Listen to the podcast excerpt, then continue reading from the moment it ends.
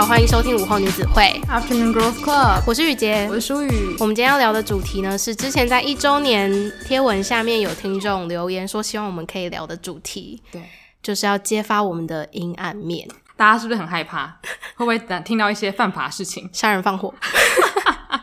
没有啦，怎么可能？但是呢，要揭发的阴暗面呢，就是我觉得身为女生应该从小都会有的一个情绪，对，就是嫉妒心。对，你觉得你从小就是个会嫉妒的人吗？我觉得我的嫉妒心比较会是在特定的情况下，而且是越来越大的时候才会比较明显。真的吗？嗯，我反而觉得我是小时候比较会嫉妒。欸。诶，我跟你讲，我觉得小时候我太早习惯身边有太多漂亮的女生，所以我很快就接受现况，嗯、就是你不用嫉妒，因为本来就是这样。嗯，但长大之后，你知道，你看的东西变多了之后，你觉得，诶，我不止这样。你就会开始有一些嫉妒、羡慕啊，那些比较复杂的情绪。那你对家人有嫉妒之心吗？完全没有，因为我刚刚说我是小时候，就是因为我的第一个有嫉妒的对象就是我姐。你会嫉妒她的什么东西？因为我姐很高。你说小时候她就是一个高的小孩，她小时候就很高很漂亮。那我想知道。你是在什么时候稍微克服了这样的嫉妒心？其实对我姐的话，一直到我上小学，这个嫉妒心就没有了，嗯、就变成一种我以她为傲，就我有一个这么漂亮的姐姐，然后我非常为她骄傲，所以就是转变你的心态这样子。我也不知道为什么，但就是有一天我突然间这么觉得了。嗯、那很好，因为我觉得对家人的嫉妒是最痛苦的吧，因为你不像是朋友，你可以换一个朋友就好，你不用换家人。嗯，对啊。但就是其实，其实我觉得我小时候对我姐的嫉妒也没有到真的嫉妒啦，就只是。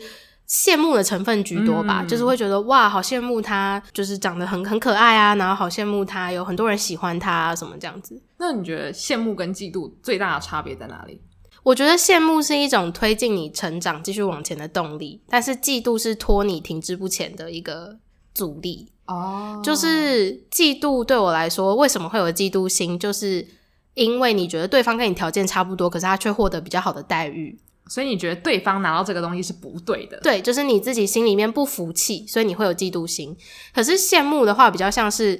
你觉得哇，他他得到这个东西，然后跟他的能力也很匹配，好棒哦！我真希望我也能变成这样的人，好羡慕他有这样的生活。嗯、我觉得羡慕比较给我这样的感觉。嗯嗯，你自己觉得呢？我同意，因为我觉得大部分的人都不会排斥拥有羡慕的心情。当然，如果你一天到晚都爱羡慕别人的话，那也是。会蛮伤心的，嗯。可是通常羡慕的话，你会觉得对方也是好的，嗯。那你也会想要得到好的东西，那我觉得这个情绪本身应该不会让你太不开心，嗯。比较接近仰慕嘛，对，没错，对。所以我，我我觉得我自己是到学生时期开始，真的意识到自己有嫉妒心，是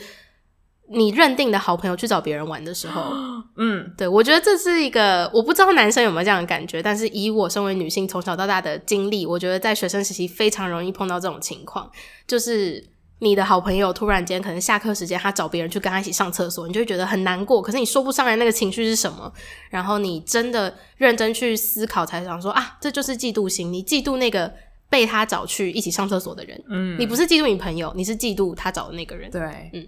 我之前小时候最常觉得嫉妒的时候，就是我有时候可能会喜欢一些男生，小时候，嗯、然后呢，因为我已经很习惯我身边的朋友都非常漂亮，是那种就是可能全校最可爱的。然后我就会发现那些男生都对那些我的朋友比较好的时候，我就会超嫉妒。嗯，对。但是这个嫉妒心就是你知道吗？他没有办法一时半刻去改变。所以后来我的解决方法就是接，就有点像接受现况，然后 臣服，然后不要去管这样子。那你还是会在意就是对方受到比较好的待遇吗？会，就是但是我觉得有时候嫉妒比较像你刚刚说的，就是你觉得我们两个的差不多，可是你拿到东西比较好。嗯，但是我的嫉妒可能是。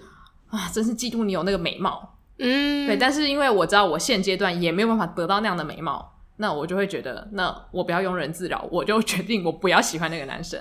哦，那你会不会觉得反而是压抑了自己的那个心情呢？我觉得对于当时因为是小孩，所以我觉得还好，因为那个爱没有很深，嗯、可能只是觉得哦，那个男生好会跑步，好帅哦。就当然我。嗯当下是觉得他非常帅的，但还好那个不是锥心刺骨的恋爱，不然我应该会觉得被伤的很深。嗯，因为我我现在就是觉得长大后比较容易有嫉妒的，应该就会是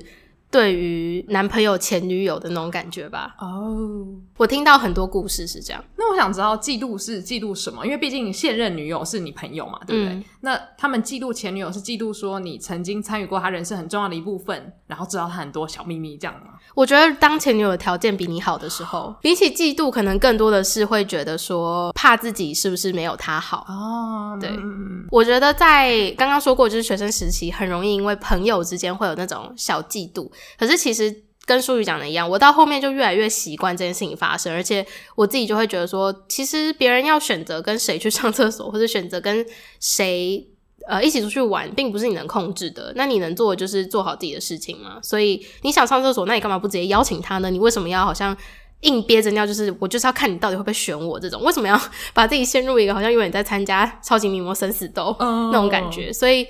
嗯，很多时候就是主动一点没有关系，然后也没有必要让。那个嫉妒心出来，就是比较比较平常心去看待每一件事情。然后有的时候，可能你那个朋友他就是比较顺手，觉得说，哎、欸，那个人就坐他旁边，他们就一起去。嗯，所以我觉得这是很自然而然能够发生的事情。所以大概到国高，大概到高中吧，我就。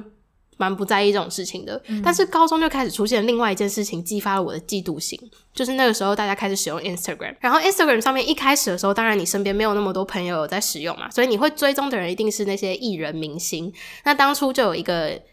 新二代，他是跟我们年纪差不多，但是他那个时候就已经过得非常光鲜亮丽，然后他的 Instagram 也经营的非常好，上面都是 po 一些他自己可能吃大餐啊、用好的东西啊，然后跟家人很幸福美满的样子。然后那时候看到，我就会觉得。哇，我们明明差不多年纪，可是他却获得好多成就，然后你就会觉得很羡慕。之余，突然间那个嫉妒心就跑出来了，你就觉得说，凭什么？凭什么我们同样年纪？凭什么我们应该要面临同样的烦恼？你却活得这么漂亮？哎、欸，我真的觉得，因为你刚刚说到嫉妒很大的一部分是你觉得对方跟你差不多，嗯，因为像你就不会去嫉妒蔡依林，绝对不会，就不会觉得说蔡依林为什么可以背 Chanel 包，你就会觉得她背就是她赚的钱很多，她应该。对啊，但是如果你看到一个是你觉得明明你们应该是过同样的人生的人，他却开外挂了，对，你就会觉得很不甘心。对，我觉得嫉妒很多来源是来自于那个不甘心，还有为什么被选择的不是我，嗯，就非常容易有这样的情绪产生嘛，然后。我那个时候就是，毕竟追踪的人也不多，所以其实每次只要打开 Instagram 就会看到他的资讯。我觉得那是非常非常有毒的一件事情。就是我只要打开，我看到他，我就会开始怨叹我的生活怎么过得这么平凡。我就会开始怨叹，觉得说天哪，他都可以选择就是什么暑假的时候可以去哪个国家玩，然后我只能选择暑假要去 A 图书馆念书还是 B 图书馆念书这样，嗯、然后就觉得哇，真的人生是天差地远这样。但是大概到高三。呃，就是我高中毕业吧。我有一天突然间就觉得，为什么我要这样子接收这些资讯？我明明就没有喜欢他，为什么我还要看他的东西？我当初追踪他的本意就不是对的。我追踪他就只是因为我想要看跟我同样差不多年纪的人到底可以过得多好。但是这个本意却让我产生了这么不好的嫉妒心。那我其实只要停止追踪他，停止接受他的资讯，这些东西基本上都伤害不到我。所以我后来就真的退追踪他，然后也不会去搜寻他有关的资讯。我就觉得嫉妒这个东西突然间不在了。嗯，当我在看到一些同年龄但是发展也很好的人，我也不会有那些嫉妒之心，因为我知道他们是自己争取来的。哦，就是因为你知道那个脉络，不是说你今天只看到他得到什么，你是看到整个过程。对。因为我觉得你会相较我来说比较早面对到这件事情，因为我是高三的时候才办 IG，嗯，然后那时候加的好友大概就十五个，然后都是班上的同学，所以我看到的生活几乎就是跟我差不多的样子。所以你打开 IG，大家就是说，哦，今天什么社团出去玩，然后写功课好累。呃，快发疯之类的，所以当你看到这些都是同样的东西的时候，你就不就对于社群网站就比较不会有这种感觉，所以我反而是到了真的是大学才开始面临到你刚刚说的那种问题。嗯，那你的呃一开始会有嫉妒心，是因为比较吗？是因为你觉得拿自己的生活跟他比较，你觉得自己的生活差很多吗？我觉得哇，真的要讲到嫉妒的话。如果是同龄的人，我觉得还好，因为我通常同龄的人，我可能是追踪同学，所以我大概都知道，你知道吗？他 FB IG po 这样，他实际上生活是那样，你知道，我都看得清清楚楚，所以我大概可以去提醒我自己说，这一切都是有一部分是表演性质，你只会截取你人生中的精华。可是当我去追踪一些，假如说是 YouTuber，然后又是很年轻的那种 YouTuber 的话，你真的会就是只看到最棒的那些地方，然后就会觉得说你们年纪轻轻就可以做到那么多事情，觉得一部分是嫉妒，然后一部分又会开始自我怀疑，想说、嗯、那我明明跟你年纪差不多，为什么我还在学校里面念书，我还没有一个东西可以拿出去跟别人说嘴？嗯然后就会开始难过，这样子。嗯，对。那你后来有发现自己是怎么样调试这个心情的吗？我后来真的开始调试，就是我觉得第一个是一定要退追。嗯，对，我后来就发现我退追非常多人，尤其是有很多人的文，其实你一看就觉得很欠揍，可是你还拼命看，我就觉得哇，这到底是什么样的心态？大家好自虐，就我就觉得我自己好神奇哦，怎么看得下去这些东西？然后一直让自己心情差。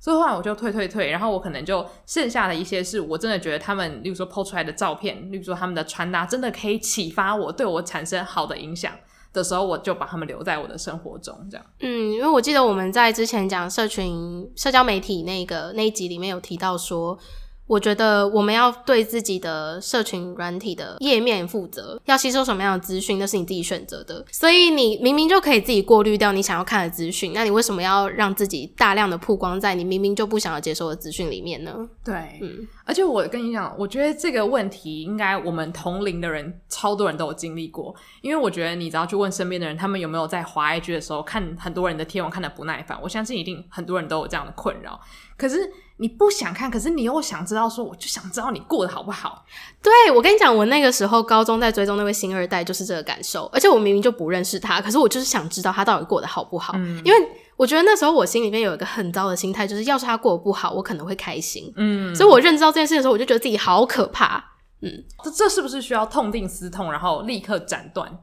我觉得就是不要想那么多，诶，就是你只要问自己一个问题，就是你想不想要看到他在出现在你的日常生活里面？不想就把他退追。那你如果想，你是真的想跟他成为朋友，那你就自己可能就是跟他维持良好关系吧。但另外一个可能性就是，如果说你在 follow 这些人，有一些是跟你真实生活中有一些关系，嗯，然后他们的文让你看了可能不舒服。不要说他们本身发文有什么不好的意图好了，可是你看了你自己可能会太容易觉得不安，嗯，或者是他们可能身材太好，你看到就觉得说，呃，我这样吃不下饭之类的，嗯，那你觉得你自己有什么方法可以去解套吗？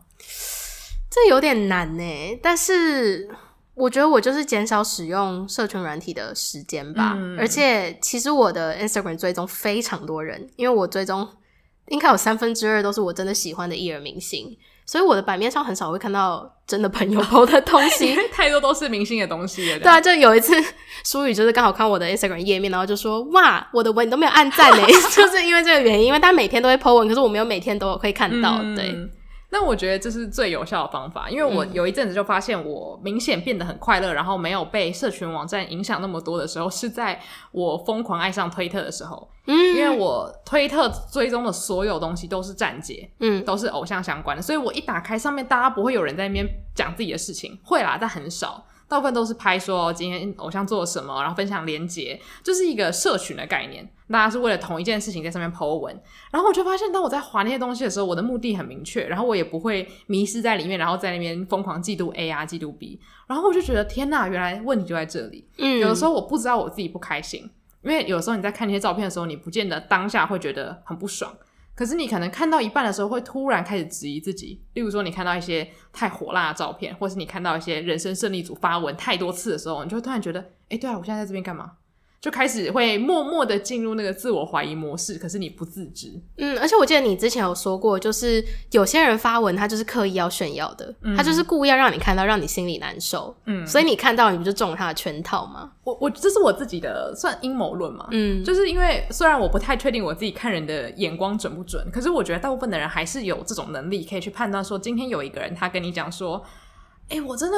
我真的不太确定到底要买买哪本原文书诶，有的人用某一种口气说这句话，你会觉得他真心想要朋友帮他；另外一个人他说这句话，你会觉得说你想要 highlight 原文书三个字，让我们知道你很爱看原文书。我觉得这是大家可以去。知道的，那我觉得一旦你发现有有一些人在做这种事情的时候，那你就要确保说你要少看到这样的东西，因为你这样就是无缘无故被激怒嘛，对不对？对，就我觉得有两种啊，一种就是你自己要减少吸取量，另外一种就是你要变得比他更厉害。对，嗯，那你可能就心如止水的时候，你就会觉得说，哦，我帮你拍拍手，就希望你可以选到很适合你的原文书这样子。对啊，之类的。嗯、所以，呃，我觉得到后面。更大的课题就是我们要如何学会跟嫉妒心自处，还有相处。像我自己觉得，其实嫉妒心的来源是来自于自己本身的安全感不足。像是刚刚我前面有提到关于那个好朋友这件事情，我觉得为什么那时候会产生那样嫉妒心，就是因为你对自己。在你朋友心中的价值是非常没有安全感的。嗯，你觉得他今天去找了另外那个人，跟他一起出去上厕所，他就是觉得你无趣，他就是觉得你没有以前那么好玩了，所以他不来找你。那就是因为你对自己的自我价值产生了怀疑，然后你也不知道自己在他心中的定位到底在哪里，是不是跟他在你心中一样是一样重要的？嗯，所以当你开始猜忌这些东西的时候，你自己心里面就会有一个无底洞，好像一直在告诉你说。对，你就是没有那么好，没错，他就是不喜欢你，没错，你就是需要改变，什么这样就会造成你那个嫉妒心会突然间这样冲出来，所以。我觉得，因为安全感的关系，像包含前面有提过追踪别人这件事情，你也是因为觉得自己没有别人漂亮，所以你每次看到他那些贴文，对他来说可能就只是 po 自己的日常，可是你会觉得他为什么可以长这么漂亮？嗯，就是因为你对自己的安全感不足嘛，你对自己非常没有自信，所以你很容易会有那种嫉妒心跑出来。所以要怎么样增加安全感？我觉得很重要，就是要增加你自己的。价值吧，嗯这样讲可能很笼统，可是我觉得是，并不是说你如果觉得自己不漂亮，你就要去整形，把自己整成像 IU 一样那样那么漂亮什么的，而是你要去认可自己的价值，你要认可自己美的地方在哪里。然后这张照片是你觉得美，所以你 po，而不是你觉得别人看到觉得你很漂亮，所以你 po。嗯，我觉得这个想法是需要慢慢去练习的。呃，我觉得我我同意，因为我觉得我们从小到大被灌输的概念，应该会是以我们觉得社会怎么样。或者我们做这件事情一定会得到大人的称赞，所以我们做。通常教育小孩的时候都会都会讲嘛，因为你做 A 跟 B，A 比较好，大人多给你一点好处，那你就会觉得哦，那我以后多做 A。可是有的时候不是你真的发自内心觉得这一件事情很有价值，或者是我这样做，我真心觉得我自己很美很棒这样子。嗯，对啊，我觉得这是要花时间慢慢去调整，它可能甚至需要好几年。对，真的需要。然后还有一个很大的重点是，不要把自己想的那么重要，嗯、特别是不要把。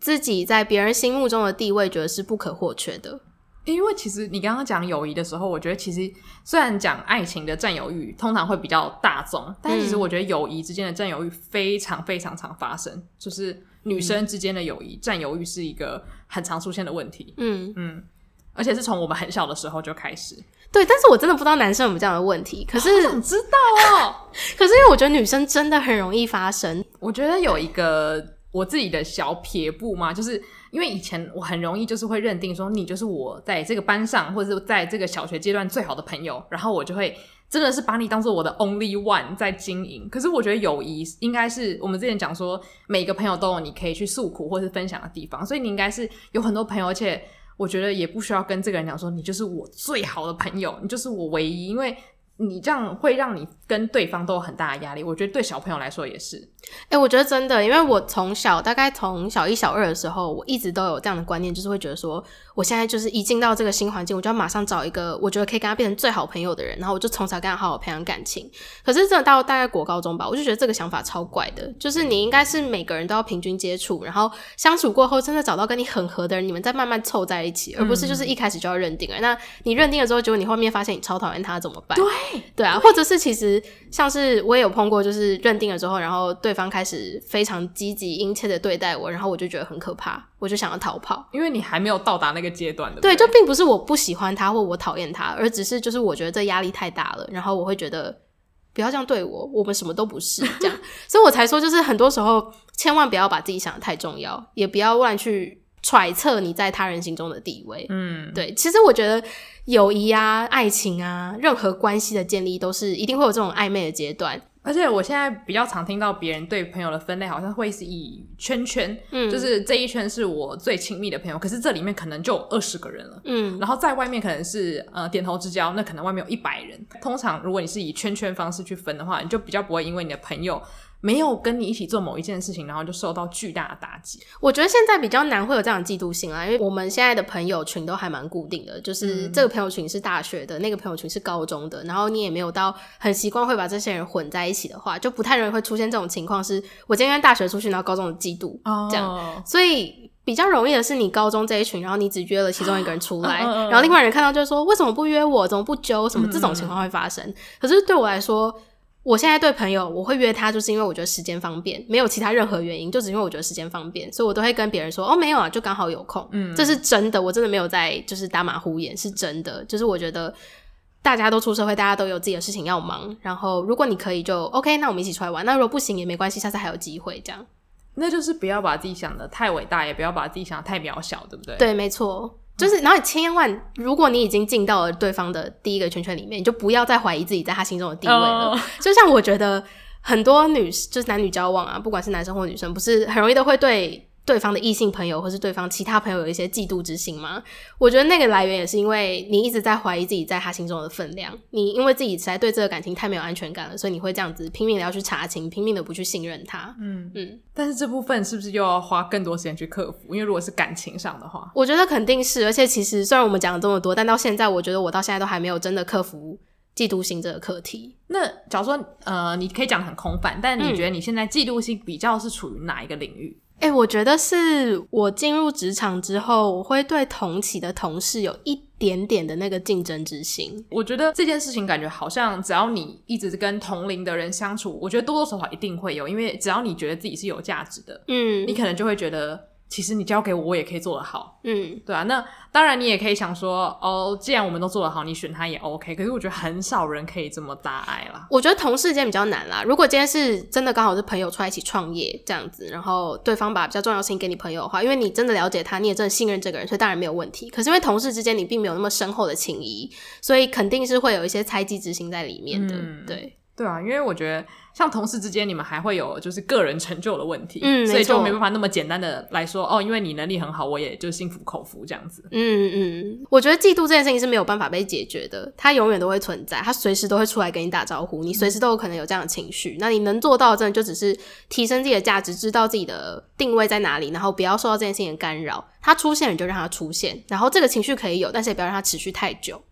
哎，对，你刚刚说到一句很重要的，你刚刚说让它出现，嗯，因为我之前就在看一些跟情绪相关的书籍的时候，它里面就写到一句我觉得很悬，但是又很说到我心坎里一句话。他说，情绪当你看到它的深处的时候，什么都没有，嗯。然后我那时候想说，这这什么屁话，就是。刚看完的时候会觉得说，就是一脑袋一片空白，我也听不懂。然后后来就有一次，我好像是因为，反正是因为很蠢的事情，就是跟我爸妈在那边拌嘴之类的，然后我就在那边悲伤。我跟你讲，我常会被一些真的是芝麻绿豆的小事，然后让我悲伤在棉被里面大哭那种。然后就我就思考一下，对，我要来思索一下这个情绪是什么。然后我就想了一下，好，我找到这个情绪的根源之后，我再一直去对话说，那为什么会有这个情绪？就一直问问问问问问到追根究底的时候，我就突然觉得。平静到我不想再问问任何问题了，嗯，然后我就觉得这个情绪好像它已经有点像一缕烟这样子，呼不见了，嗯，然后我就大概可以理解什么叫做情绪的深处是什么都没有，哦，因为我觉得情绪本来就是一件偶发性的事情啊，嗯，所以它会出现，那它也会消失，对，哇，又是一个废话。